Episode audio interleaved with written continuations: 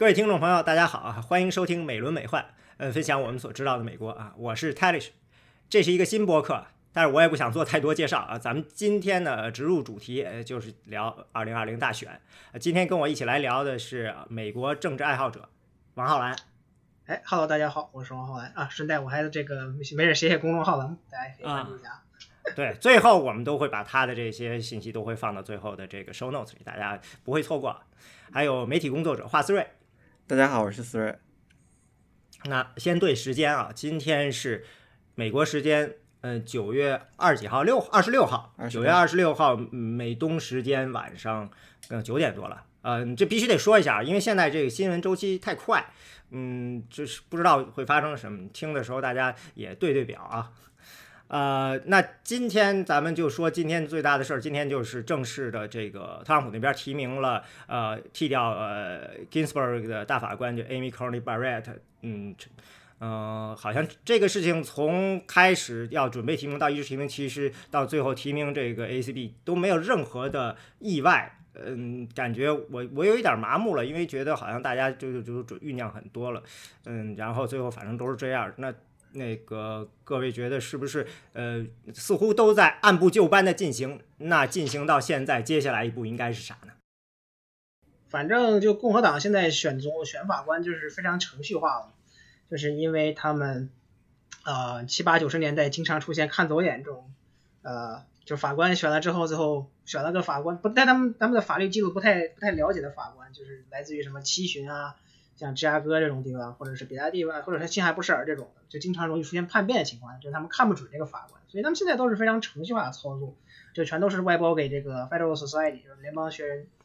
联邦党人学会嘛，然后就是这个这个程序线生产的绝对可靠，然后这个资本资历也够嘛，就是反正除了一些这个特别年轻的就强推什么上诉巡回法院的三十几岁的那种，就基本上都是这个法律履历比较完整的，像这个干过。啊，要不就是什么法学教授啊，要不就是干过这个这个大大法官的法律助理 clerk，所以这个巴雷特就是非常典型的这么一个流水线的生这个产品嘛然后他的呃社会保守价值观也是非常有名，因为他在做法学院教授的时候，呃写过很多相关的关于这些啊法律问题的文章啊，所以就是让非常可靠，就是保守非常可靠的一个保守派。然后而且她是女性，然后她的这个。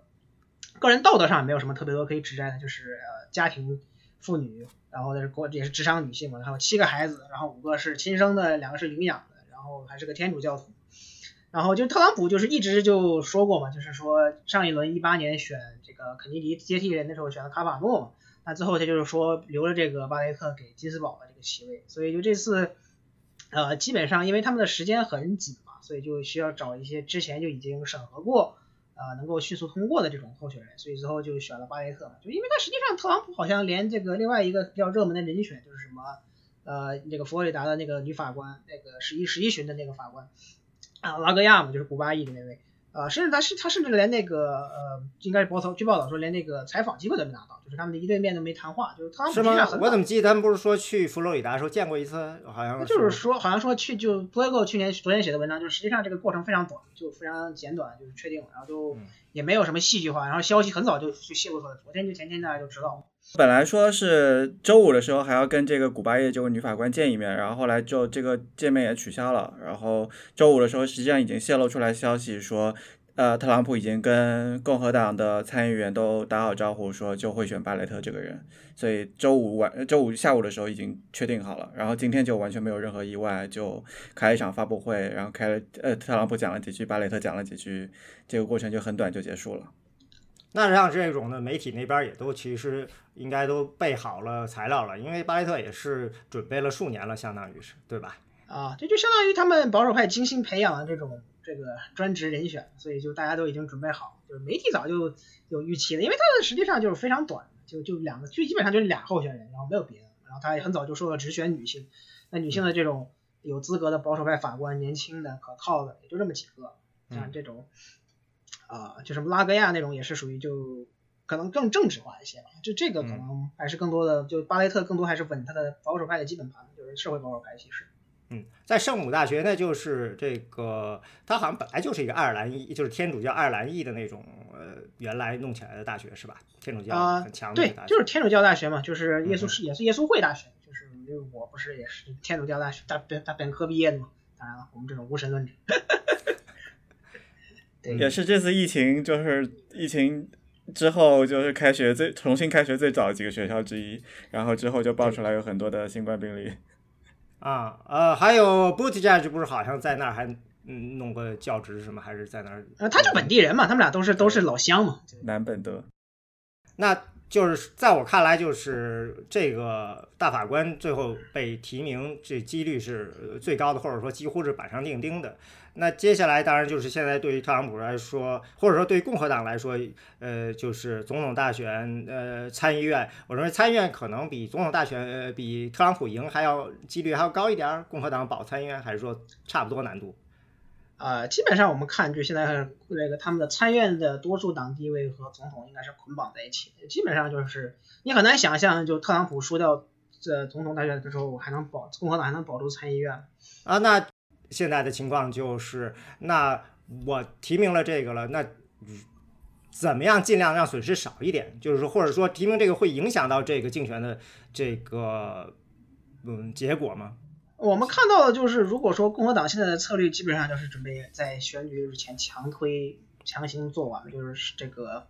早日结束这个，以免之后出现风险。就是还是对我记得特朗普说，他们还他还是希望在大选之前把这件事情做掉。他对的，他当时的理由是说的是，呃，如果大选没结果，最后又被扔到了高院，嗯，九个法官，嗯，说白了就是共和保守派的多了，肯定会选他，是吧？啊，就差不多是这个意思嘛。但他实际上就反正我估计，呃，怎么说呢？就因为我们看到就是民主党选民这次的这种高涨的反抗情绪其实是呃非常浓厚的，所以说我们看到很可能就包括。呃，就这种，就共和党就是相当于相当于没有别的选择了嘛，就是你只能这么强推稳固这个司法呃席位，啊司法院的是这个最高法院的控制权，然后呃就很明显，就是因为现在共和党在参议院多数是五十三比四十七嘛，多这么呃三席，然后今年来看的话，他们在呃几个州的选情都相当不乐观，就是在这个。他们肯定能拿回阿拉巴马，基本上，因为这个道格琼斯民主党的参议员来自于这个深红州，基本上是，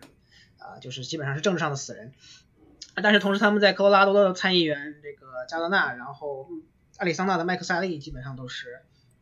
啊，被认为很大可能会输掉。那就是说，民主党至少可能会增长一席。然后现在呢，最高法院把这种一事儿又冲到了啊前线。那么他们缅因州的这位温和派共和党人柯林斯，基本上也是。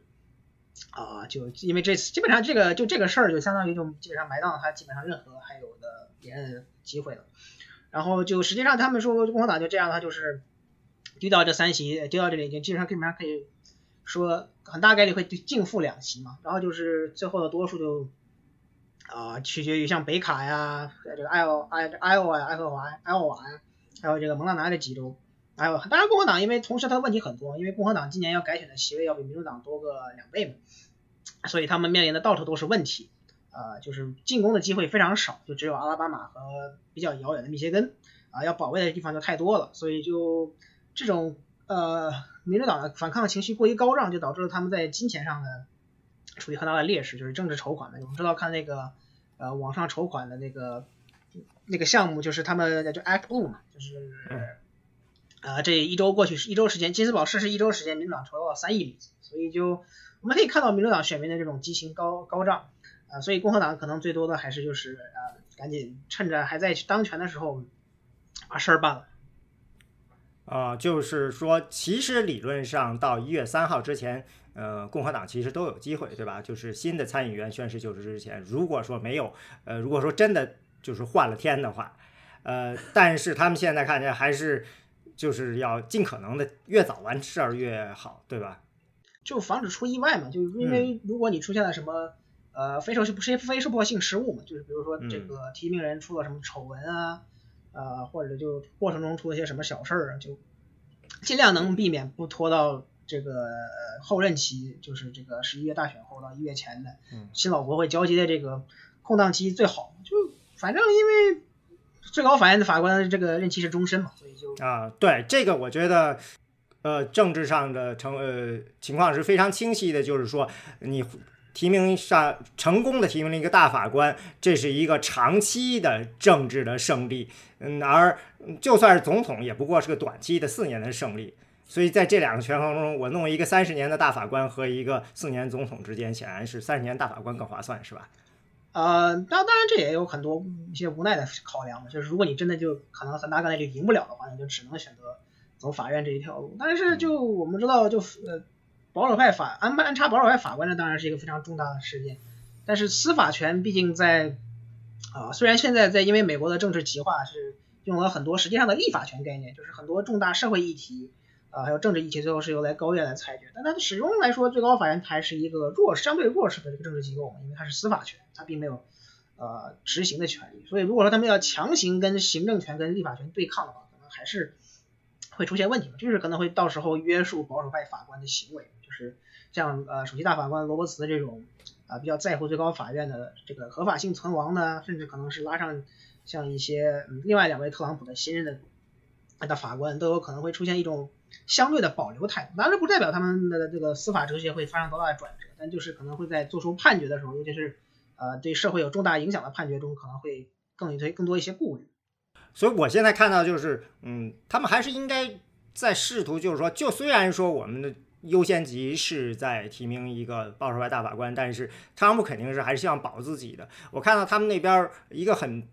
前一段时间，就是前几天的时候，就在那叫着说要呃，拜登要他也提出来说，你也应该提出一个大法官人选，就似乎想把这个东西变成一个呃，这个选这个人和选那个人这样的一样一个比较。而我嗯，反过来，民主党那边他就试图把这个提名这个法官这件事情呢，转换成一个议题的争议，也就是说，哦，这个如果说是巴瑞特上了，那接下来的这。呃奥巴马医保，嗯，肯定呢就有可能出了问题，有可能被推翻。还有呢，就是呃堕胎权啊，就是呃我们都知道的，巴瑞特他的很多比较在社会议题上比较保守的方面，他们把这个呢放到了一个前台，也就是说，我们关注的是这些东西可能会成为呃一个。会被扭转的，我不知道他他真的可能会把，比如说同性婚姻或者说堕胎这种事情扭转吗？或者说在多大程度上会扭转呢？我不太清楚，但是似乎民主党肯定是在强调这一点，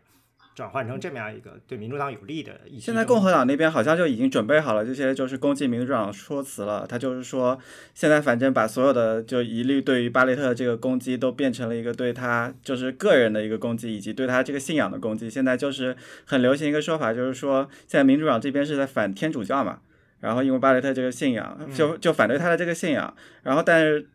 就拜登他其实自己也是个天主教徒。然后这个说法其实就很搞笑。啊，非常有意思。对啊，拜登好像在这件事情上也不太愿意直接在这呃，就是强调这方面，就是说呃，这个比如说比较激进的，是不是会 pack the court 这种扩充高院啊，或者是他也不愿意呃提名，他就在回避这个嘛。啊，其实他在他在这些问题上的态度是比较模棱两可，就是要战略性缓冲，就是因为很多选民实际上对呃扩充高院这种事情还是有一定的顾虑的，所以说呃你就反正就是你赢了之后就自己再做呗，赢了之前反正你我也没说不可以，对吧？我这很有可能要看大选到底赢得怎么样，这个势头到底有多强。这因为就因为这种事情说起来容易做起来难，因为实际上你还要面临着参院的议事则议事规则的改。更改这种更加劲爆的事情，才能达到这种啊扩充最高法院的法官的事情。而且，因为拜登的政府如果一开始的这个重点还是疫情跟经济振兴的话，那么高院的如果他的判决，因为高院的判决一般集中在呃六月份出炉嘛，所以得等等到了啊就总统就是总统一开始的优先级可能并不是最高法院，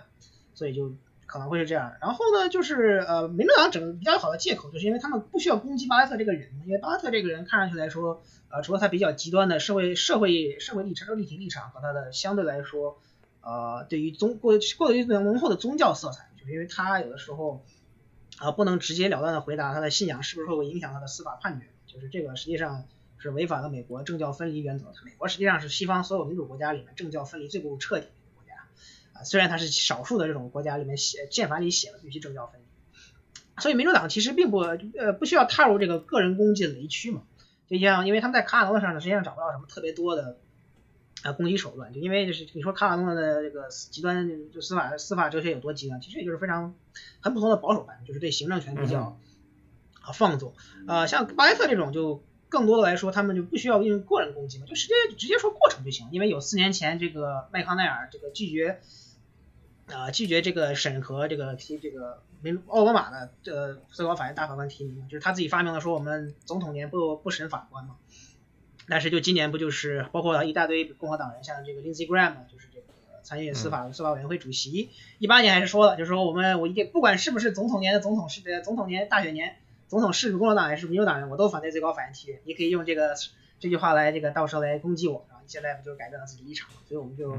民主党也准备把这拿这话攻击他了。所以民主党实际上并不需要就进行个人攻击，就直接说过程就好了。你之前说的我们不不提名，那现在你提名是不是就是虚伪了？就虽然这个选民对大部分政治家都觉得都是很虚伪，但实际上这种啊非常明显的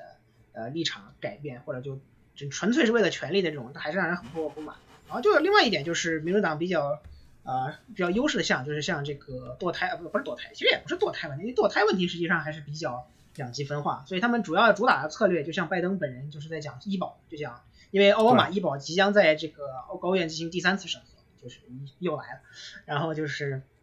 所以就因为现在奥巴马医保实际上是非常受欢迎，主要是在保护，因为尤其是现在是疫情期间，大家对医保尤其是尤其关注，所以对于民主党来说，这是一个。等一下，这个我看了民调，基本上对奥巴马医表没有什么变化。我觉得主要是民主党的候选人特别强调这个啊，不是，就是奥巴马医保的态度，实际上是在一七年之后就基本上稳定了，就支持率比较高了，就比之前高了很多。就是说，疫情并没有对他造成明显的影响。对，但是就疫情就突出了这个医保的重要性嘛。啊，对对，尤其是最近，呃，今年有两个这个 Medicaid、Medic、Medicaid 的这个扩张，有两个红州，一个是是俄克拉荷马州通过了，还有一个是哪个州？有两个，好像是犹他吧？嗯，啊，密苏密苏里，密苏里密苏里，嗯，对，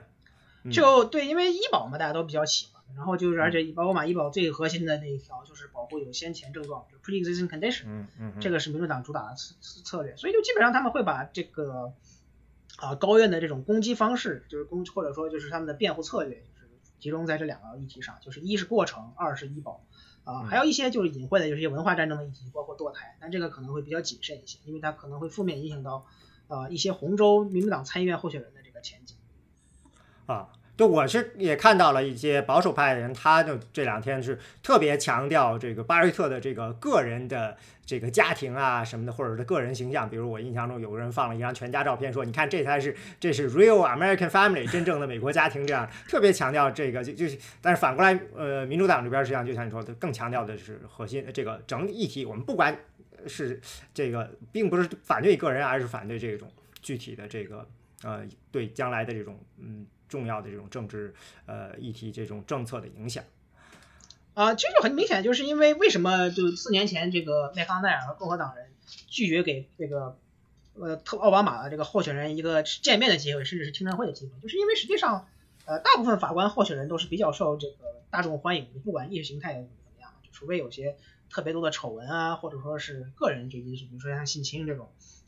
大部分民众对他们都是比较支持的，就是你很难就是在如果他们进入程序之后，进入大众视野之后，很难就给他们个人进行攻击嘛，或者说对他们的这种政治理念进行攻击。所以说，就最好的方法就是把他们去人格化，就是就当成了一个棋子，就是共和党就是直接说程序嘛，就是我们不提名大选年，然后民主党就可以反过来说，那我们就是反对他的原因就是反对这个，所以就要避免进入个人的个人攻击的雷区，最好。所以至少民主党要利用这机会，咱能多赢点是赢是一点，是吧？啊，因为他们现在很难阻止这个，没票不够啊，就是你票你短一票就是不够阻止，所以因为现在就只需要五十票，所以你没别的办法呀，你就只能是这个试图反抗，呃，指望奇迹发生，然后最后可能就多赢点席位这种事情。现在看起来好像就是。民主党这边的政客应该就是不会，就因为这个搞什么个人攻击啊什么的，肯定是一个共和党设下的陷阱嘛。然后民主党政客应该是不大会跳进这个陷阱里面，但是是有一些自由派，然后是往这个陷阱里面跳的。然后就比如说，我看到推特上是有一些人去攻击说，他怎么就是有七个孩子这样一件事情。然后还有一些人，就最近最 最最最糟糕的一个事情就是。Newsweek 就是一个曾经的新闻周刊嘛，然后曾经一个非常还是挺受尊敬的这样的媒体，然后但现在就彻底变成了一个垃圾小报。然后他发了一篇文章，就在讲这个说，这个巴雷特参加一个组织叫做 People of Praise，一个宗教组织，然后这个组织是。使女的故事，然后《Handmaid's Tale》这个本小说的这个起源，然后这个事情，就这个事情其实是有乌龙嘛，因为实际上这个使女的故事这个起源是另外一个组织叫 People of Hope，就两个不是一个，就两个不是一个，不是同一个组织。然后但这个事情出来之后，然后现在就有很多共和党人就把他就标榜成一个民主党人攻击他本人的、攻击他个人的这样一个这样一个就糟糕的典型吧。对啊，Newsweek 是怎么回事？前一段时间好像还发了一个什么哪哪个评论来着？特别神奇的一个，我忘了。他是那个发了哈里，就是说哈里斯就是有没有资格成为美美国总统这件事情。对，那正好可以说下一个问题，就是那到现在了，那显然民主党嗯最大的就是他赌注就是尽尽量的再多赢一些。那现在到底嗯距离呃大选线没多少天了，现在的情况怎么样呢？因为我今天看那五三八的那个分析，我看。基本上虽然选情比较稳定吧，但是呢，嗯，整体上就是宾州和佛罗里达呢确实在收紧的，所以说呢，就是说现在呢，可以说，嗯，感觉就是拜登胜选之道呢比以前要窄一点了，那特朗普呢偷袭之道比以前呢就要宽一些了。那呃，王浩然，你觉得现在这个基本的这个形势，就形势变化并不大，就还是拜登在全国领领领先非常明显。百分之七到百分之八左右，呃，具体这么说，它的道路窄了一点，我倒不觉得，不觉得是真的是窄，它的道还它的道还是很宽，它只不过它的一些缓冲期稍微有一些薄弱了一些，就是因为我们看，呃，因为佛罗里达这个很正常，就我们大家都，就基本上咱们夏天时候拜登领先这个七八个百分点、五六个百分点，基本上我们都认为是不可信的，因为佛罗里达我们都知道，呃，就一万年都是这种百分之一啊、百分之零点五啊，甚至是五百三十七票，一零零零年这种。非常接近的这种优势决定，所以说佛罗里达收紧是很正常的事情。呃，至于宾州的话，相对来说是一个比较呃比较奇怪、让人费解的现象。就是一般来说认为，在中西部三个袖带三州中，呃，人口结构或者说对民主党最好赢的来说是密歇根，这是这显然是无疑的，因为现在基本上特朗普已经放弃了密歇根了。嗯哼。啊，其次应该是宾夕法尼亚，因为宾夕法尼亚有很多这种呃城郊富裕选民是在费城郊外跟匹兹堡郊外。呃，但其实七三才是这个最白的，像人口最白，然后这个城郊最红的威斯康星。那实际上我们看到了，呃，一个现象就是特朗普，我拜登在特拜登在威斯康星和密歇根的领先优势，甚至在 Iowa、在 Minnesota 啊，在俄亥俄这种地方都要比宾州还要，当然跟俄亥俄跟宾州差不多，但是比宾州要少不少。啊，可能是跟这个，就他们总结了，就是说像内控啊。然后啊，这个 Nick Silver 这些人就说了，就是拜登实际上相对希拉里表现呃进步最大的一点是哪儿呢？是这个呃中西部的白人，就是中西部没有这个蓝领，没有没有学没有大学学位的蓝领白人。对，就是他们就说是郊区农村白人。对，农村白人还有这个郊区的这些富裕白人，所以他在白人这一项进展很多。但他实际上在这个阿拉巴兰奇亚山脉，就是 Appalachian 这些的白人选民实际上进展不大。啊，尤其是就是像这个西弗吉尼亚这样的失去了，基本上就完全失去。这种基本上就是完全失去。但是这个阿帕兰基亚山脉实际上还包括了这个宾州西南角，然后俄亥俄东部，呃，这一部分也传统意义上是民主党比较表现的这个重镇。啊，宾州西南部这已经彻底染红了，就十年前的布奥巴马都没赢，呃，现在就被这个一六年的时候拜那个特朗普甚至赢了百分之三十，那拜登实际上做的就可能就稍微赢回来几个点，但实际上他可能做到的还是不多。但但可能也有可能原因是因为滨州相对来说比较大，然后因为它的人口较多，它的这种呃摇摆程度可能是有限的。而且我们看到一二年的时候，实际上威斯康星跟密歇根都比滨州多，所以也许是因为这个原因吧。但实际上就因为拜登特朗普实际上在滨州还没有怎么领先过，所以我们也不是很清楚。呃，在其他的佛罗里达我们说到就原来就是这个样子。然后亚利桑那呢，呃最近的民调波动比较大，所以我们一般来说是拜登相对来说占优一些，但是。哎，这种比较难攻克的这种前共和党的红州，他在翻南之前一天你都不能让他稳固。呃，然后就是一些其他的，比如啊，俄亥俄就是一个很有意思现象，就是一般来说，我们认为在特朗普一六年赢了俄亥俄有九个百分点之后，就觉得俄亥俄已经退出呃摇摆州的这个行列。然后包括一八年民主党在俄亥俄的表现也很差，就是州长席位也没赢下来，然后其他什么都没赢。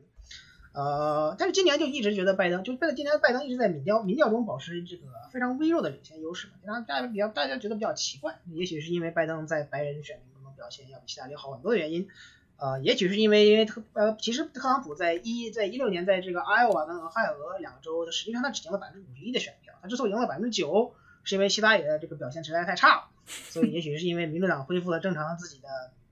啊水平，又会并驾齐驱了嘛，所以说这也可能是有可能解释。所以，呃，目前的选情来说，还是就属于拜登优势比较明显，但他的啊这个操作，这个就是帮特朗普追上来的空间也不小，就是，嗯，毕竟我们看到，就因为特朗普有所谓的选举人团中的结构性优势，呃，在多输一些选举人补选票的情况下，还是能赢的，所以我们现在离这个区间其实并不远。当然反过来看的话，特朗普这个溃败，输掉德州啊、乔治亚呀、北卡这种，呃，也几率也不小，所以说现在马上就到。呃，辩论辩论了，所以当然辩论我们也知道，就历史上其实对选情的影响比较有限，但是还是一个比较重要的分水岭或者节点。对，我觉得像亚利桑那这样地方嘛，就是他们说的，因为没有农村，都是沙漠。对。所以呢，人口增长呢，几乎是全部来自城市，尤其是凤凰城这个地区。凤凰城这个地区，一个地区就是 Maricopa County，这还不是全部凤凰城。Maricopa County，因为它它不包括它的东北角的这个富人区，那富人区有可能都是还是特朗普的地方。呃，就是那整体呢，它占了整个州的这一个地方就占了整个州人的这个选民增长的呃三分之二以上。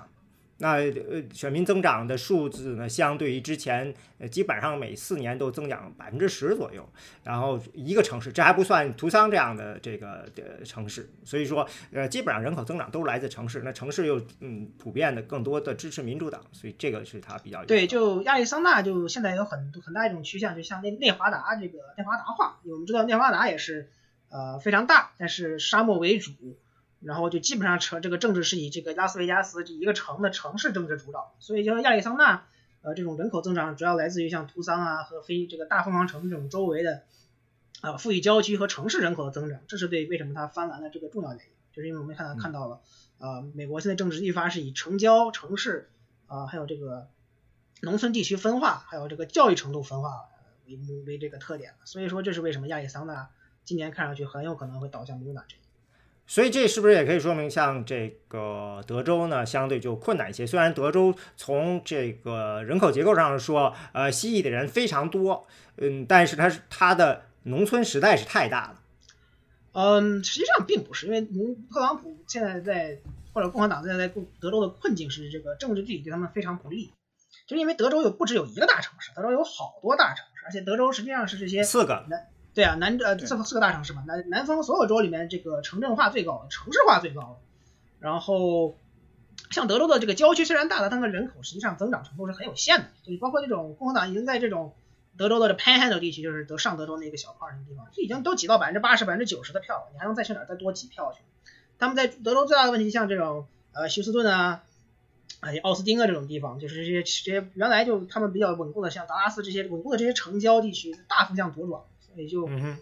啊，就是问题非常大，就出在这里，就是因为什么？他们的政治地理非常不非常不靠谱。然后今年就是，即便拜登输掉这个德州，比如说输个百分之二、百分之三，他们很有可能民主党会拿回德州的众议院。所以说这也是个比较有意思，是因为德州他们选区就是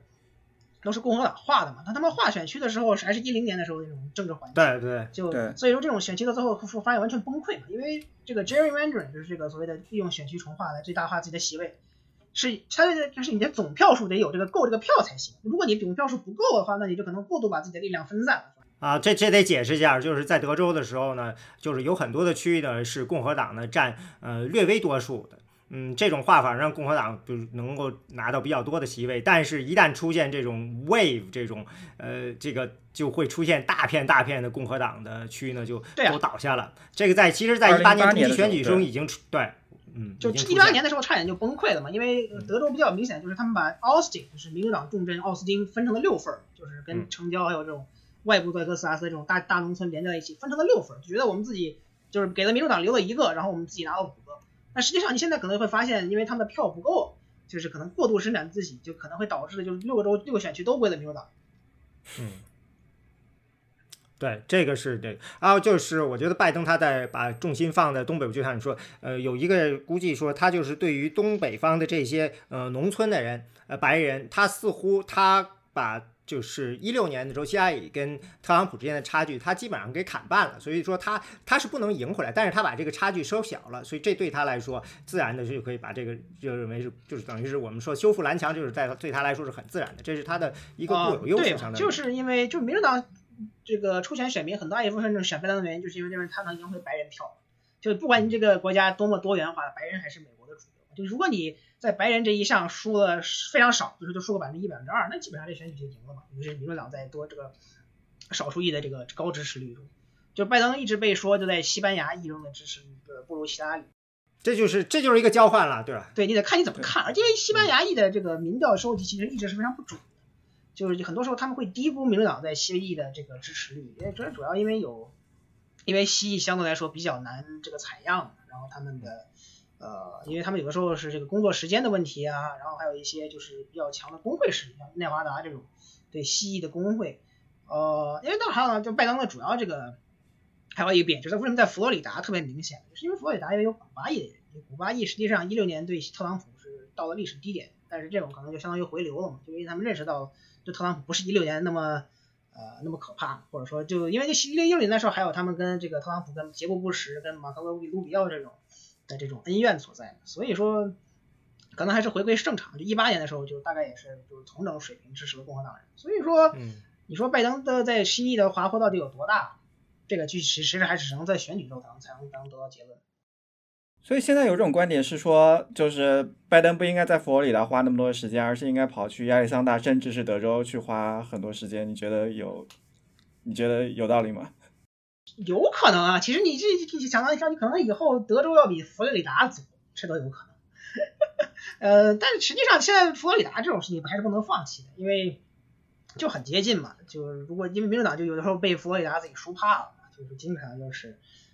很接近，然后就输个百分之一。现在不是有彭书记帮他们这个付钱吗？这不是刚弄了四千万进去。对，Bloomberg 是在在佛罗里达花了一个亿，对吧？但他之前承诺是要在整个大选里面花十个亿的，所以到现在其他的九亿还没有见到在哪里。也不也不一定，也可能就是他们留到最后最后一个月嘛，因为就实际上最后几周的广告是最有效的，因为你们不给对手还击的时间嘛，相当于就把这个广告给轰炸了。还在总统大选中这种效果可能有限，但是就也像佛罗里达这种。差几千票、几几万票的时候，也许会有很大效果吗？所以你也不知道。所以就你放弃也不能放弃，你毕竟二十九张选举人票，你赢了就赢，赢了这些选举就定了，对吧？你现在就完全就是放弃了去追逐德州这种，呃，因为民主党上次赢德州的时候，在座的各位都没出声，啊，对吧？然后赢上次赢佛罗里达的时候也就八年前，所以就大家觉得可能还是。更更适合去挣扎一下佛罗里达，德州如果赢的话，基本上就水到渠成了。就是因为民主党现在也不缺钱，就德州赢还是得再过一轮吧，我总感觉还是有点儿，也不一定。反正就因为德州的民调实际上有的时候会低估民主党选民的支持率，就是一八年就是这样的。然后拜登现在就落后那么百分之一、百分之二，说不定就跨过那条线了。因为我们看到的时候。呃，由于德州的民调虽然来说就比较接近，但我们看到一些很多就地方选区的这个民调，就比如说民主党放出来的一些民调，当然你可能会高估民主党和拜登的支持率。但我们看到很多像什么德克萨斯第三国会选区这种罗姆尼赢了百分之三十的呃选区，特朗普赢了百分之十六，拜登在领先嘛，基本上你可以看到就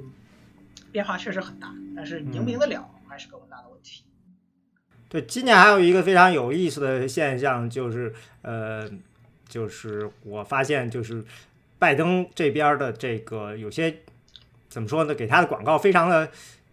人性化，到了让我觉得有点不，就是让我简直想，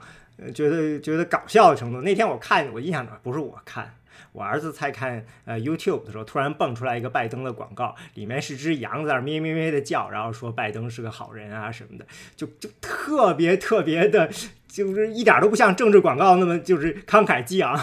就是软绵绵的在那说，我就有有一种感觉，就让我觉得，你知道，就像你刚才说巴瑞特似的，他就似乎在这边拜登这边似乎就是属于一种。要把他就是讲成一个拜登是一个 OK guy，他没有什么威胁，他都是他他不是一个挺好的人，好像有你有没有这种感觉？就是这次就是呃这个感觉就整个这次竞选中，特朗普都不知道该怎么样去骂拜登，嗯，只能骂他儿子啊或者什么。甚至今天我在看 Brad Brad 又在开始骂希拉里，就感觉他们实在是不知道怎么样去攻击呃拜登这个人。就拜登的老老白男、老好人这种形象太过于深入人心了嘛，就没法下手。因为特朗普实际上已经试过了很多种招数了，拜登老年痴呆，然后呃口齿不清，然后这个。要不，同时是这个华盛顿腐败的这个根源，然后是这个操控一切的这个幕后黑手，就他尝试了很多种方式嘛。要不就还有是什么吃什么 吃这个吃药了呀，这个要不就是什么极极左的这个极左的这个代言人啊，就是实际上的傀儡人，实际上就是找试了很多方式，找不到这种能这个重拳出击的这个点嘛。就因为希拉里实际上就是问题就在于他的呃负面形象过于深入人心啊，他被定义了二十多年了。对，被定义了二十，尤其是福克斯这种长期已经花了这种二十年的时间，把它成功的在右翼中定定位为这个这个妖魔化的存在，就是这个最大的敌人，然后可以毁毁灭美国。而且他本身自己的丑闻也过多嘛，就是我们也知道邮件门啊，然后他本人还有一些呃精英做派这种不讨喜，就他的负面形象就跟特朗普是差不多的，他们跟两个人都是呃非常不受欢迎。那拜登就不一样，因为拜登呢基本上很多时候他的民众呢对他个人评价是正面，所以说这是一个。呃，比较好的这个利用优势嘛，就你就得利用起来。所以就很多人就他们有时候打的这张牌，就是认为就美国民众对特朗普已经厌倦了，就找一个需要啊相对稳妥、相对就让你就就就就让美国更无聊一些。啊，反正特朗普实在是没法改变自己，希拉里就跟希拉里没法改变自己似的。我我有一个就是当年的就是九十年代的时候的一个这种政治的这种纽扣，你知道，竞选上面写的上面是一张是希拉里照片，然后上面写着弹劾总统。和她的老公，大家就可以想象一下，这是九十年代的这么一个呃竞选广告，那时候就已经希拉里的形象就成这样了。对呀，那不还是还有一个问题，就是她女她是女的嘛，就是这个关键的问题，所以就呃为什么为什么民主党选民这次这么多少数一个女性候选人转了一圈，年轻人最后最后都都都都被排斥了，就是他们觉得。就实际上就非就他们老在讲当选性，当选性啥意思？大家都知道什么意思，就是他们不不想选少数裔少数裔候选人，也不想选女性，就是他们现在就已经怕到了这种要选最稳妥的想选选择的想想法的时候。照你这么说的话，零八年大选的时候，奥巴马实际上是一个处在一个特别特殊的一个环境下，就很多黑人都有这种想法，就觉得奥巴马的当选和零八年和一二年都是这个历史的失常。就是有特殊环境下造就的特殊特殊候选人，就大家觉得美国还是要回归他之前这个种族主义，说的不好听的就是什么种族主义种族主义横行啊，白人为主导这种事，就他们就实际上就为特朗普时代这种，或者说他们对特奥巴马上台之后这种白人的这种，或者说就是共和党那种呃反抗情绪就已经可能就觉得他们就非常恐惧，就认为这种事情奥巴马就是属于一种，就相当于一个奇迹，就不会再复不会再被复制，就是啊，当然这是一部分黑人选民的想法，但很多民主党选民就是觉得。我们提名了一个女性候选人，输掉了一个本不该输掉的选举，然后就觉得这个竟然这个最大最大最大的目这个头号目的就是要把这个特朗普赶走嘛，所以就达到这个目的就是选一个老白男，就是能赢回中西部白人选民啊，就是这么简单的想法。所以有一个现象就是说，很明显就是虽然选了 Kamala Harris 做副总统候选人，但实际上没有任何好像。没有什么影响，一一是一个石头抛下去，没有对对所谓的黑人选民啊，或者亚裔选民，或者好像都没有产生什么影响，是吧？那要是哈里斯黑人能拿到很多黑人票的话，那现在应该是是总统候选人了，不是？对吧？所以说，实际上实际上就是这个啊，副总统候选人的影响力是非常有限的，就是基本上，你就这样想，我们就知道，就是这个这个 Larry Sabato，就是知名的这位弗弗吉尼亚大学的政治界泰斗，就说过，呃，一个竞选周期里面，我们只关心候选人两个时候。一，他选之前和他选那周；二，从副总统辩论中，其他时候大家都不知道人都在干嘛，对吧？就是就基本上就一一般一六年不有没有之前说过，一六年这个选关于一六年大选的书，呃，有一本是什么？呃，Tim Kaine 就副希拉里的副总统候选人一页，麦克彭斯三页，另外一个书 King 三页，Pence 五页，对吧？另外这一书可能几百页，对吧？就知道就可能就副总统候选人，呃，秩序体能给总统带来多大帮助，基本上是很少的。就基本上就是最好别减分儿，啊满满足一下党内这个利益群体的这个需求就行。哎包括什么副总统辩论也是，当年一九八八年多么有名的，就是德州参议员 Leo Benson 民主党的副总统候选人，跟这个印第安纳州的参议员这个老务实的竞选搭档 Dan Quayle 的那场辩论，就是你不是肯尼迪吗？多么有名的，就基本上是辩论台上最最最最有名的一次这技术性击倒。在我身上没有任何影响，就拜小布什老布什赢了百分之十。但就是也也是今年出的一本书，研究副总统的。嗯，他的观点其实呢，就是他也是认为副总统呢，对于呃，就是副总统的人选呢，对于总统就是竞选没什么影响。本质上只是一个补完，这也就是说，他认为就是说你在选副总统候选人这件事情上，实际上呢是对你这个总统候选人挑选一个呃自己搭档这么样一个考试，也就是这实际上是让选民来看你在做这么第一道难题的时候，你到底做的怎么样？嗯，这个实际上是这样一个过程。那呃，这从竞选的角度讲，所以他认为呢，嗯，他是当时是总结了过去大概五十年。的这个呃大选各种各样的信息，然后最后说就是呃从呃竞选的角度讲呢，就是这么一个事情，就是说，所以说大家呢就说白了就是稳不出事儿，表显示出呢我作为一个总统还是能够有正确的这个决断力的。对，但是呢。还有一个问题，他但是他提出一个非常有意思的观点，就是说，嗯，我们知道之前还有一个就是说 party decides，就是说党来选择候选人这个事情，但是这件事情其实现在已经不成立了，因为要是党真是选候选人的话，也不会选出奥巴马和特朗普这样人了，对吧？但是呢，那还大家又得承认，就是说呢，嗯，副总统其实是党选的，从很大程度上说，不管是 Pence 还是这个谁，所以他，但是他就。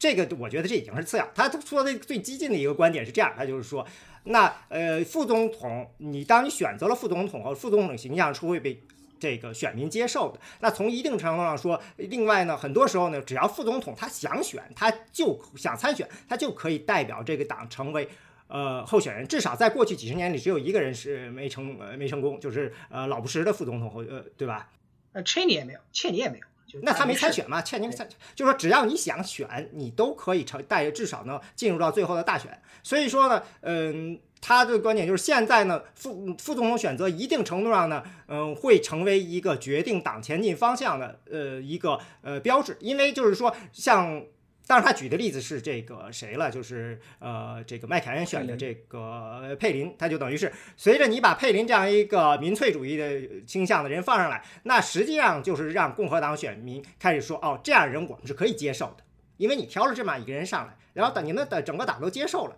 实际上相当于是呃，就是等于是开了一个通行证，所以一定程度上会呃，它的重要性实际上是为后来这个党发展的方向呢。呃，给了一个可能性，虽然他对这个竞选本身不会有什么本质的影响。嗯，这种观点其实是有道理的，但是就麦凯恩最后就他人生的两大后悔的事件，就是选了佩林嘛，没有选没有选他的好朋友 Lieberman。对啊，啊，但是因为当时当时共和党人不反对嘛，呃，但实际上很多时候也是阴差阳错的。像你想奥巴马选拜登，肯定不是为了未来打算，对吧？就是他只是为了奥巴马肯定不是为了，所以说呃，这个拜登他。一六年没参选，我觉得也是因为奥巴马其实因为不是明确的支持他，奥巴马就很明确的不支持他，就是对。而且他当时是零八年选选拜登的时候，就是觉得他不会参选，以后以后不会就是抢这个总统位子，所以才选了他吧。然后另外一个原因，当然就是因为拜登这个意识形态，然后会对他这个所谓的极左的形象有一个平衡吧。啊，主要还是经验的问题，就因为拜登是三十六年参议员，然后外交经验丰富，奥巴马实际上就是在外交这种国际舞台上啥也不懂。对，这就是还是说的，就是呃，奥巴马面临这样一个题，他就是他缺乏这个外交事务经验这种的，他所以他需要在这件事上选一个向选民证明他在这上头他是能够做出正确判断的。但是呢，嗯，拜登当了副总统，其实也没有给他们什么实权，也就是一个呃顾问的样子。对，就反正不就是这个，因为副总统实际上就相当于一个答题嘛，就相当于这个，你就对号入座就行了。就党你现在需要，就你需要什么，党需要什么，完成这道答题，就基本上大家都满意了。因为很多时候，呃，总统候选人从初选中走出来是面临的一个问题，就是他们是有这个要统一党内的意见的嘛，因为你现在都不是这个政党决策了，嗯，就是他们不一般不是就不像像像戈尔这种，就就是这个赢了五十个初初选这种，这种加相当于这个没有没有对手这种。基本上都是这个面临的对手的挑战，需要这个抚平党内的创伤的。所以说，这个他大家他肯定当初是没有想过拜登在这个时候今年还会出来。当一六年他就一六年他就想一六年都不会选了，拜登怎么一六零二零零年还会再选？拜登自己是不这么想的，他一六年是很想选的。他就特朗普就不不是特朗普，就拜登就就奥巴马就很早就是把这个就这个这个这个钦点的意思交给了这个希拉里，就很明显这个事情，包括拜登马的这种大批幕僚都跟着这谁去了。希拉里去了嘛，就包括就人家前段时间 Politico 不是写了一篇文章嘛，就很多，就包括拜登自己的那位幕僚长就 Ron Kine 也跑去这个这个希拉里阵营了，然后他们他的邮件还被 WikiLeaks 给泄露出来了，就导导致现在他可能回到拜登这个阵营这儿还是非常尴尬的存在。嗯，所以我想问的就是说，那呃，Pence 到底是在共和党中，他现在就是说他的位置是不是有还也是有点尴尬的？其实也没有什么尴尬的嘛，就是他是就特朗普当时就是为了安抚这个社会保守派跟宗教保守派势力，对，然后就但但是没有什么别的好，反正我就当一个小透明嘛，就凭着自己的嗯，他就是说他也是没有什么野心的吗？大家你觉得肯？定不是没有野心，他肯定想选总统啊。但是就你就做，既然是现在的共和党，那就共和党现在对特朗普的这种领袖呃围绕作用就这么大嘛。就如果特朗普自己再选的话，基本上二零二四年没有人能在初选中击败他。呃，但如果说他不选的话，那可能就是彭斯彭斯就是他最好的这个最天然的这种接班人嘛，他除了他儿子小小的小特朗普以外啊，呃，他知名度首先最高嘛，然后他这个干过副总统，然后就是说可以可以说是自己是亲密战友，其实这个即使他可能不是事实，但你就可以利用起来资本，就反正就因为我们就是华老师刚才你也说了，就是呃，就基本上这个几十年以来的所有副总统，除了那么共和党的两位老老布什这个布什父子的两位副总统都当过这个总统候选人，所以就实际上是一个非常好的垫脚石。嗯，所以我就觉得 Pence 他想要去当总统，他最大的障碍就是呃特朗普。啊，就是特朗普和特朗普，就是小特朗普大特朗普，对的，真是那特朗普这边他到底他还有多少的他的选民中还有多少支水可挖呢？因为他在呃二零一六年的时候，他这个拉出来这个大法官提名对他来说是非常重要的，就是帮他拉选民是非常重要。但现在是不是其实已经这个这个过程已经过了？因为那个时候毕竟他是挑战者，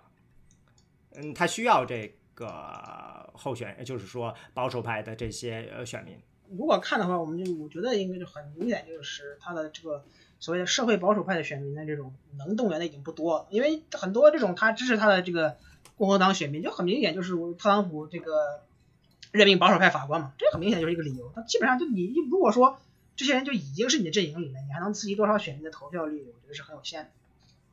就所以说，我觉得最高法院这个议题对双方总统候选人的影响可能都比较有限，就可能会把双方的投票率都提高，就是让互相对冲。而且一六年的时候是一个，就是相当于是斯卡利亚死掉之后，是一个可能是一个温和派或者是一个自由派去接替一个保守派，然后现在是变成了一个保守派去接替一个自由派，然后这两个事情对两边选民刺激还是差别还是挺大的。现在就是相当于民主党这边的选民应该是失就是要就是要失去的又更多吧，应该对他们来说刺激还是更大一点。二零二零年来来说的话。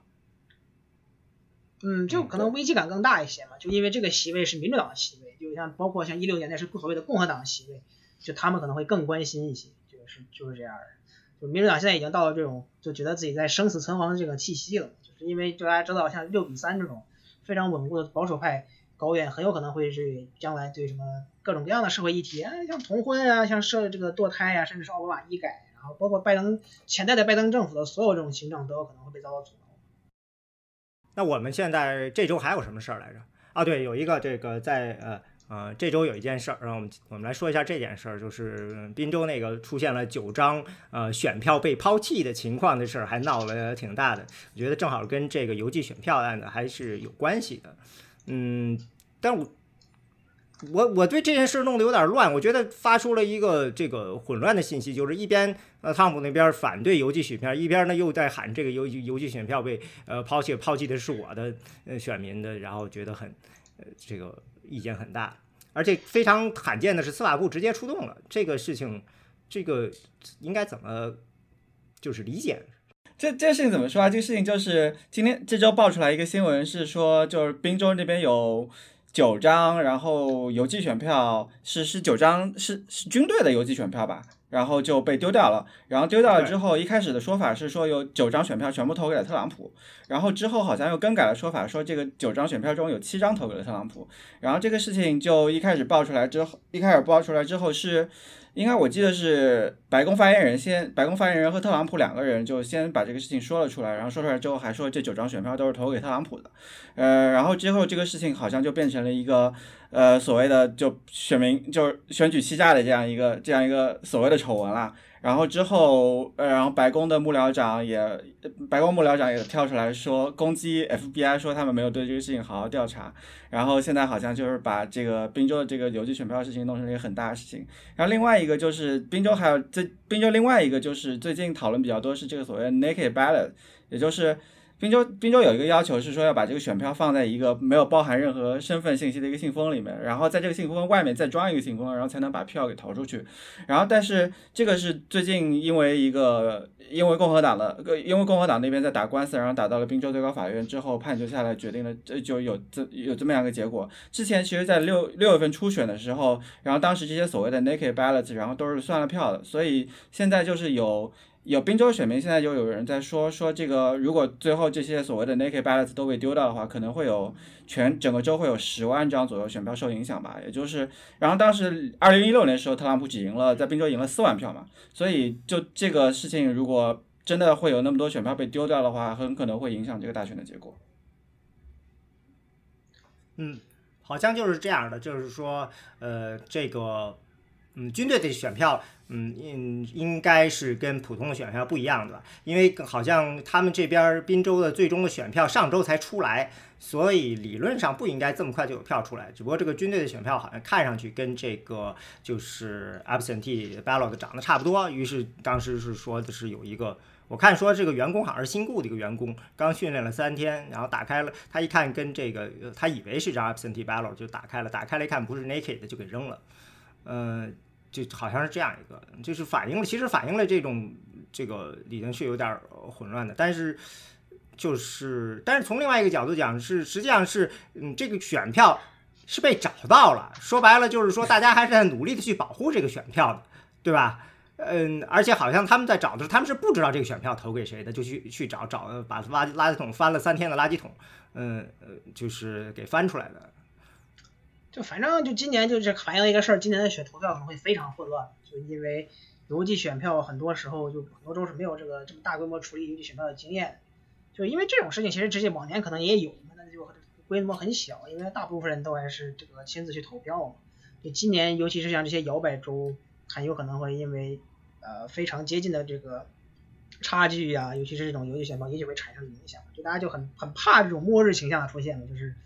呃，就比如说特朗普在选举日领先，然后这个实际上等了很多这种邮寄选票寄来，然后就民主党翻盘，那最后就大家不承认这个结果，就就是非常就就就就今年就是因为突出了一个另外一个问题，就是美国的这个选票和这个投投票过程实在是太过于地方化和复杂化，就是每个州的规则都不一样，然后没没有联邦的统一的标准。因为这个这个投票这件事情，就是要求由各地方自己嗯决定进行的。对，就是要求由各州的这个州务卿自行这个管理、自行立法，啊，是各州州议会自行立法。所以就这种从下而上的这种选举方式，就导致了，就尤其是在这种，啊，有可能因为几个州特殊的这种选举规则或者说什么而导致的，啊，就今年选我选选举结果出现争议。包括今年去年刚昨昨天的民主党不刚出了一个特别搞笑的消息。就是那个明尼苏达国会第二选区有一个，呃，就是一个民主党，他们那个选区是民主党嘛，就是然后，呃，就是那有一个什么这个大麻合法化党的党这个什么候选人死了嘛，反正他肯定也不可能赢，但是就是因为什么州法，就是因为零二年的时候那个另外民主党参议员这坐飞机失事死了嘛，因为反正他们说改了这个州法，就导致了这个选举就被强行被推迟到了三月，就二月明年二月，就非常非常奇怪，所以这种事情就知道美国各地的选举法都有一些特别是这个非常神奇的地方。嗯哼，那所以类似的还有就是有说这个呃摇摆州，特朗普可能希望呃变成州里来决定这个选举人是谁这个。对，但是这个就有个问题，就是他可能最多只能影响佛罗里达跟亚利桑那，就是有共和党州议会和共和党州长。像因为宾夕法尼亚、密歇根、威斯康星都是有民主党州长，因为他们如果呃州州议会的话要更改的话，呃是需要州长签字生效的。而且还有一个，这里还有一道就是他们的选举人必须要被众议院认可才行。就是他们的选举票，如果他们投出的票是跟这个正常的票不符合，众议院是可以直接扔掉的。嗯，反正这个说起来，就是美国的选举里面各种各样是非常呃诡异的程序，在今年都被推算了一份。都知道今年有可能会出现非常糟糕的，或者说非常混乱的这种局面。那的今这周还有一个什么事儿？特朗普发了一个非常有意思的行政令，是说在这个这个 Medicare 这个是要给大家每个人打两百块钱的这个消费卡。呃，给这个呃药费降价是吧？呃，这还有就是 呃，这是最搞的，就是那个你说的这个 pre-existing condition，就是既有状态一个要进行保护这样的。虽然奥巴马呃这个医保法律其实早就已经规定了，所以嗯，这这东西会有影响吗？或者说这钱，首先这钱真的会发下来吗？这个卡，大家这个现在有什么靠谱的消息吗？还是说，嗯，他这就因为这这承诺看着。挺吓人的，邦当就是说会发一个美发一张两百美元的卡出来，甚至就是说这个这钱似乎好像还没着落。这钱应该就是纳税人出吧？感觉之前是说不是这个这个事情不是是跟之前那个事情连在一起，就是说之前特朗普政府跟这个 Farmer 就是那个代表各大药企的那个那个组织，然后谈判，然后想降低药价，然后之后是想说让让 Farmer 然后去给这些去给这些全国各地的人，然后每人发两百刀，然后之后。但是这是从药企发对吧？对，是药企发，然后现在就发嘛，最后没有同意，然后所以这个谈判就崩溃掉了，然后现在就变成了美国政府来发这个钱，所以可嗯目的很明显就是为了影响选举嘛，但最后结果是怎么样也没有人知道了。那这个钱发呃不需要国会来负责一下吗？就是涉及到几十亿美元吧，至少有。因为 Medicare 自己有，他有自己有自己的 statutory authorization，就他们都是很多时候钱是归。这个他们自己的这个这个卫生健康部发的，但是这这个东西可能还是确实有涉及到这个拨款问题。那你像包括像建强这事儿，它也按理来说不该是总统管的。那你做国家最高法院说我可以建，那不就可以建了？现在最高法院基本上准备握在手里了，那不就是呃想干啥干啥吗？嗯，就这种事情很明显就知道他特朗普对他认识到他的在这个医保问题上的这个。薄弱，然后还有一些是老人选民，六十五岁以上。对，是 Medicare 只是关于老年人的，他就是说他意识到他在老年选民中他是正在失去这些人，是吧？就今年民调很明，常明显的特点就是拜登一是在白人中表现好，二是在老人群体表现好，六十五岁以上的这种群体。嗯，呃，这有这个有很多种原因，就反正六十五岁以上就不不仅在疫情在疫情之前就有这种像民主党偏移这种呃特点，但可能跟拜登自己同属一代人啊，或者说。更能接受这种的关系，那还有。但对对，特朗普你也可以说是同属一代人啊。但是就相对来说，跟就可能老人觉得男白人白人男性更好一些，也许是这种想法。嗯，都都都都是看着拜登更蓝领一点。呃，还有这种七十五、六十五岁上人的变化，就跟四年前的六十五岁总人口的不太一样。有些人老了，有些人死了，啊，就是这样的。然后就还有一个，就是疫情疫情爆发之后，就六十五岁以上的人口对特朗普就非常不满，就是因为他们在最开始的时候。还有一些共和党猪队友，就是说老人可以去死，可以去这个这个为国牺牲一下，让我们经济还能恢复。德州当时的副州长说，很久之前的事，大家现在都已经忘了。但是就就这种对疫情处理不好的态度，就对因为对老人的威胁最大，所以就相相对来说不满情绪应该也更多一些。所以像这种通过这种通过医保啊 Medicare 来收买老人，也许是他我想的那种新新奇方式，以及这个出奇制胜。所以只能接着看接下来民调，看会有什么反应。不过。东西很多的，下周马上就是呃辩论了。呃，辩论我知道王兰你已经说过很多次了，就是辩论不会改改变什么。但是那还有什么可看的吗？还是还是要看的。倒也不是没有不会特别改变什么，就是如果你不会做出什么特别失特别不靠谱的言论的话，还是没有。因为历史上辩论就是总统辩论还是起过很大作用的。一九六零年的呃总统选举就是基本上被认为肯定已险胜，就是因为他在电视电视辩论中表现的好嘛。然后包括像这个，啊，在这个一九七六年的时候，卡这个福特实际上跟卡特的对决，就是他实际上追得很猛嘛，就是差点就很快就要超过他了。但因为他在这个辩论上实际上就也不是失言，就是他这个解释非常非常非常不对的，就是说，呃，东欧是不是在苏联的势力范围之下？他实际上意思是我们不会让这个东欧沦陷在这个苏联的势力范围之上，那就基本上被外界媒体解读为了他。不了解国际形势，但是问题是当时是追问了他一遍，他又强调了一次。啊，对，他就是所以他自己自己就自己拌算了，所以他的势头就停下来了，就是实际上就如果他可能没有那个，说不定他就赢了这场选举，因为实际上最后卡特赢得非常惊险，像在这个关键的俄亥俄跟伊利诺伊州，他赢了百分之七百分不到百分之一的选票，就有的时候觉得就他们有人观察说这个波兰裔和这些就东欧裔的选民可能是导致最后。呃，福特败选的关键，所以这他也不是没有过这种影响。对，波兰裔的是在中中部顶，就是那个哈哈兰那边是多一点，是吧？我印象中芝加哥那边是有很多的。对啊，所以就可能就影响到了这个福特的最后失败嘛。然后就主要是因为说说现在说辩论原因呢，是因为我们现在美国政坛过度极化，就两党的选民实际上看辩论的人基本上就是两党的这个关注的两党两党自己的选民给自己的候选人加油嘛，就反正大家都觉得我们最后能赢了就行。对，尤其是看的时候都是在自己喜欢的频道看，然后评论也都是看自己喜欢的人说的话，所以对基本上都知道会说啥了。但就特朗普最近一个意识到一个问题，他们团队意识到他们对拜登的预期压得太低了，就他们老就宣传说拜登是这个老年痴呆啊，话都说不清楚啊。就实际上你看，如果就拜登在这种一对一的辩论中，或者是这种跟选民见面的这种汤后表现还是不错的，所以他们就赶紧赶紧就就这这两周就重新开始改变论调，说拜登是这个职业政治家，在华府有三十多年经验，是这个辩论高手，实际上有点已经有点晚了，就这种感觉。我印象特别深刻，就是一二年选举的时候，当时有个评论，就是看到呃拜登在辩论的时候，他跟 Paul Ryan 辩论的时候，笑都露出了牙，就觉得特别可怕，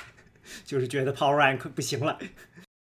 就拜登这种政治家就很街头的那种，就因为他就是平民出身，然后这种爱尔兰裔的这种这种非常典型的街头政治家，就是这种呃不经常就威胁跟人说我跟你这个来来来拳击嘛，或者是一对一这个拉到拉到后巷去，我们来这个开干，就这种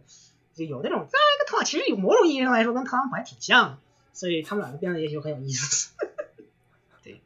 对，就是这次辩论讨论几个话题，就其中一个可能是需要拜登表态，就是这个第五个话题嘛，叫 race and violence in our cities，就是种族问题以及这个城市中的暴力问题。然后就这个是针对之前就是出现的各种呃骚乱啊，就是因为这个 Black Lives Matter，然后之后出现的各种骚乱啊，然后。呃，这些争端，然后讨论一个问题，因为现在民共和党那边一直想把民主党这边定义成一个所谓 defund police，就是要削削减警察部门资金嘛。但是拜登之前其实已经多次表示自己是不会削减这个资金的，然后也多次表示自己要谴责这个就城市中的暴力，不管是来自左边还是右边的要暴力。呃，这次大选应该是他要再一次去就这个问题做一个表态吧，就是呃，他肯定是要肯定是继续要谴责这个暴力，然后继续去。呃，削减警察部呃，继续就拒绝，就是拒绝削减警察部门资金吧。然后这个东西他肯定是要在这次大选里面，呃，在这次辩论里面做个表态。毕竟这一次是这么多人在看。然后另外一个就是最后一个问题，还是一个关于就是选举本身的一个问题。最近就特朗普不是在一直在一直在不知道是就有意还是无意的一直在说这个，说自己会可能会不接受这个大选的结果。然后这个问题可能，这个问题现在就变成了一个轩然大波。然后接下来辩论里面，他肯定呃有可能就会继续说，我会看这个大选最后到底是怎么样走向，再决定接，这决定接不接受这个结果。最后这个事情可能会变成一个媒体去给他负面报道，然后变成一个他失分的一项就是这东西肯定会问出来的吧？啊，就就像特朗普，我们都知道，他肯定还要去为他在疫情中的表现得做一个。呃，什么样的一个肯定是辩解了，然后就是这个事情肯定他都会说的。嗯，就反正他就因为现任总统，这是您华老师您之前也在那个文章或者说 PPT 里面写过，就是现任总统能从辩论中得到的东西很少，对吧？就是因为大家就就因为你已经有舞台了，就你的舞台就是你的行政职责，但是你的职责上就本来就是这个得是这个是得分项不多嘛，就你想呃从通过辩论捞回来多少得分项？啊，还是比较困难。就是说，如果说拜登只要是保守一点，是稳扎稳打，不嗯不放出一些 呃犯一些特别土的错误，就而且是巨大的错误，必须得是巨大的错误。一般来说是一般的错误，这好像在辩论中都不算个错误。就因为大家因为大家对辩论的记忆就是那一两句话，就是如果你说出了特别有名的这种呃就是攻击烂攻攻击的这个这条这条话呀，或者说就是这种特别像福特那样的那种失分的那种那种。嗯，搞搞搞混概念那种，就比如说这一，比如大家就记得一九八零年里根对里根最后一场辩论的时候，就是四年前好，你在四年前就是 Are you better off this right now than four years ago？就最有名最有名一条写一条话，但实际上其他的内容根本就没人被人记，对吧？就而且现在估计转眼间这些东西都会成为短视频，然后扔在网上满天飞。对啊，就是非常明显，就因为大家的本身就新闻周期就很短，三因为一六年就是这样的，因为其他里三场辩论都已经，对吧？一般来说是这么认为的。一般民调人觉得，但大家觉得最后也没没有什么影响，反而是输了选举。对啊，因为其他的东西影响太大了。但是就是势头还是比较重要的，就比如说你能保持一个稳健的势头。你看一一二年就是奥巴马一上来轻敌嘛，遭遇了滑铁卢，就被罗姆尼吊起来打，所以就需要这个后来的副总统辩论和第二场总统辩论稳固军心，稳固自己人的士气。但是呃呃一二年的时候，就很多人认为就是奥巴马在夏天的时候就发动攻势，其实已经把罗姆尼成功定义了，尤其是他那百分之四十七出来以后，罗姆尼呃被定义成了这个对我黑心资本家以后，就嗯就很难改变了。那现在这个嗯，就很多人就觉得可能辩论的那种民后的民调波动，也就是这个 non-response rate，就是你可能是。自己一方可能更受到一些鼓舞，就更会去回答民调，就可能实际上这也有一种在大概在一周之内可能都会有这样的一个对啊，就可能是这个短期效应，然后就很快就回归均值。就为什么老有人说选举会收紧，就是觉得他们会去回归美国这个政党分裂的均值。嗯，那你们如果说是看辩论的话，你们现在都选择在哪看呢？我一般是对 CNN 或者 MSNBC，然后也有可能就是如果不在不在不在家里就不在电视机前的话，可能会在就是 YouTube 上看吧。如果我看我可能会看 NBC 吧，啊，反正大家一般很多人都在网上看，所以也不是说现在都赶到了网上看了是吧？对呀，然后因为很多就网上什么呃华盛顿邮报呀、纽约时报都有那些免费的这种 live stream，就你也不用 cable。那在现在呢，还是回到最后一个问题，就是 各位现在主要从哪些渠道了解这些美国新闻？咱咱王小兰，你你你你说完了，别人就没我们俩就没得说了。那个话最先说。然后我看比较多的一个是，就是现在比较流行的美美国比较流行的一个新的，也不能算新的媒体方式，就比较流行的一个媒体方式叫 newsletter 新闻信嘛。然后就是现在这些就是各家媒体都会做，甚至是有一些。呃，出名的记者就自己出来，然后开开一个收费的、付费的这样一个新闻性的项目。然后我看比较多的是一个叫呃，就是 Axios，然后它这个媒体是呃是呃另外一家比较著名的媒体叫 Political，然后这家媒体的几个创始人，然后几个元老出来做的这样一家比较新的媒体。然后它是。呃，他会每天早上、下午，然后包括就是就特定的时间会有固定时间会有呃会有记者出来，然后做一个关于今天新闻的一个总结，然后可能是十条新闻，然后每条新闻做一个简短的评论啊，做简短分析啊，呃就很简短，然后你可以可能花比如说花个五分钟，然后就可以把十条新闻都看完了。然后这是呃 newsletter 上面，然后另外一个看的比较多的是 Vox，然后是也是一个新媒体，是美国一个。Vox 还算新吗？他都我都觉得他已经成了化石级的新媒体了。他对，但是他也是个 digital media，然后应该呃对，应该算是数字媒体吧。然后还是比较呃现在现在相对来说还是比较新一点的。然后它的一个特点是。全是新新闻，就是做对事情做一个解读吧，然后会把这个事情发生在什么地方，然后为什么发生，然后有什么影响，然后有什么历史，然后做一个比较全面的解读。然后对对一些重大新闻事件，然后我去我如果不够了解的话，我去上面去看他的一篇文章，可能会对整个事情有一个比较全面的了解吧。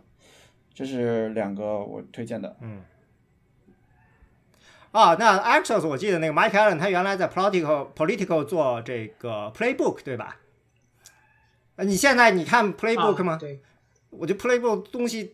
就感觉特别特别的，就是密。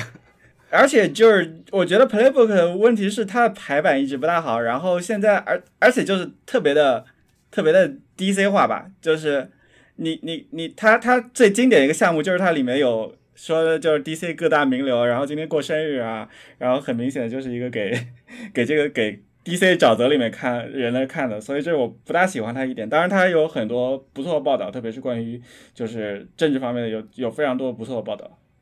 就 Political 它就是一个很明显的特点，就是它特别专业，就是那种一般你就如果你对美国政治不了解的话，不感兴趣的，基本上你都看不懂，因为它就很多是很多时候是就就不会山上人看的。对我就是觉得他的 Playbook 的东西就是属于特别特别的干。对，就是如果你不是这个对政治非常感兴趣，你根本听不进去。那五分钟就跟炮弹一样，就把所有的信息都给你灌给你，就这一天的。然后对啊，然后就呃轮到我的话，我就说 Political 大家一般都要看一看，因为他们家有很多独家新闻，就有包括 Political Magazine 有时候写历史文章写的很好。然后还有一些传统的，就大家都知道《纽约时报》啊，《华盛顿邮报》啊。然后呃，我们上次不也说了 The Hill 嘛？那 The Hill 就是因为他华老师也说了，他是一个比较比较有趣的。这个媒体就大家觉得它的这个，因为它的这个软件跟用户的用户画面都不是很好，用户体验极差，呃，但是它的信息还是不错的。呃，在其他就是像电视台的话，我个人非常不喜欢 CNN，因为 CNN 的这个风格就特别像体育台的，就非得就非得搞那种双方吵个没完。呃，但 MSNBC 也是相对来说只有那么几个节目还可以，就我反正觉得为数买老的节目非常糟糕。呃，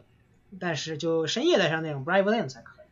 然后就十一点档，那大家一般十点还在看新闻呢，对吧？然后就是呃，然后还有一些其他什么媒体的话，因为如果你要特别感兴趣，就可以上推特看，就推特上就各种各样的信息大家都很多，因为记者都现在都基本上都在推特进行发消息，然后再写成文章，就大家也能找到一些呃，包括一些这些知知名竞日竞竞选预测的这些人士啊，他们的这些分析。然后还有很多这种地图啊，就包括这个，因为美国政治非常这个地理化，就如果你能对一些地理的了解，呃，深刻一些，就能理解到为什么呃选举人会做一些这些事情，或者是为什么他的这个州他会跟哪个州的这个投票呃意见是不是是不一样的，对吧？就是反正政治地理嘛，就是这种是反正就大家都觉得推特这个时代好，但是就不能浪一天浪费太多时间在推特上也是不好的事。对，我觉得地理这个事情非常有意思，因为呃很多人。对美国的这些具体哪个州在哪，其实没有概念。就算有时候在这边，其实也概念不是特别强，但这其实挺重要的。很多时候，对，因为就美国它是一个以下而上的这个单位，就是每个 county 每个州啊，对吧？在最后才是联邦，所以它这个政治地理就非常重要。而且因为美国它是以这个州为单位结结算的，就比如说这个民主党在在这个城市这块表现最好，为什么？但他又在要保证自己在什么这种传统的，像比如说像。呃，滨州西南角输的不太多嘛，对吧？要不就是什么威斯康星东北角啊，这种就是，反正就也跟很多，因为他很多历史是这种政投票投票是习惯是跟政治地理有关系的，就是包括像很大很很早以前就是南北分界线，就是马克松迪斯迪克森分界线，就是对吧？南方是民主党人，北方是共和党人，对呀。是。那行，咱们今天要不就聊到这儿，因为反正有的是聊的机会 啊。这今天的节目就到这儿了。那下一次如果说如果有了突发新闻，我们说不定高兴的话会蹦出来啥新闻，要不然的话可能就过一过一两周再见了啊。呃，谁知道呢？这个到时候再看。我们也是呃看着大家有有心气儿了就跑出来。嗯，那欢迎大家就再次下次再见啊，下次再见。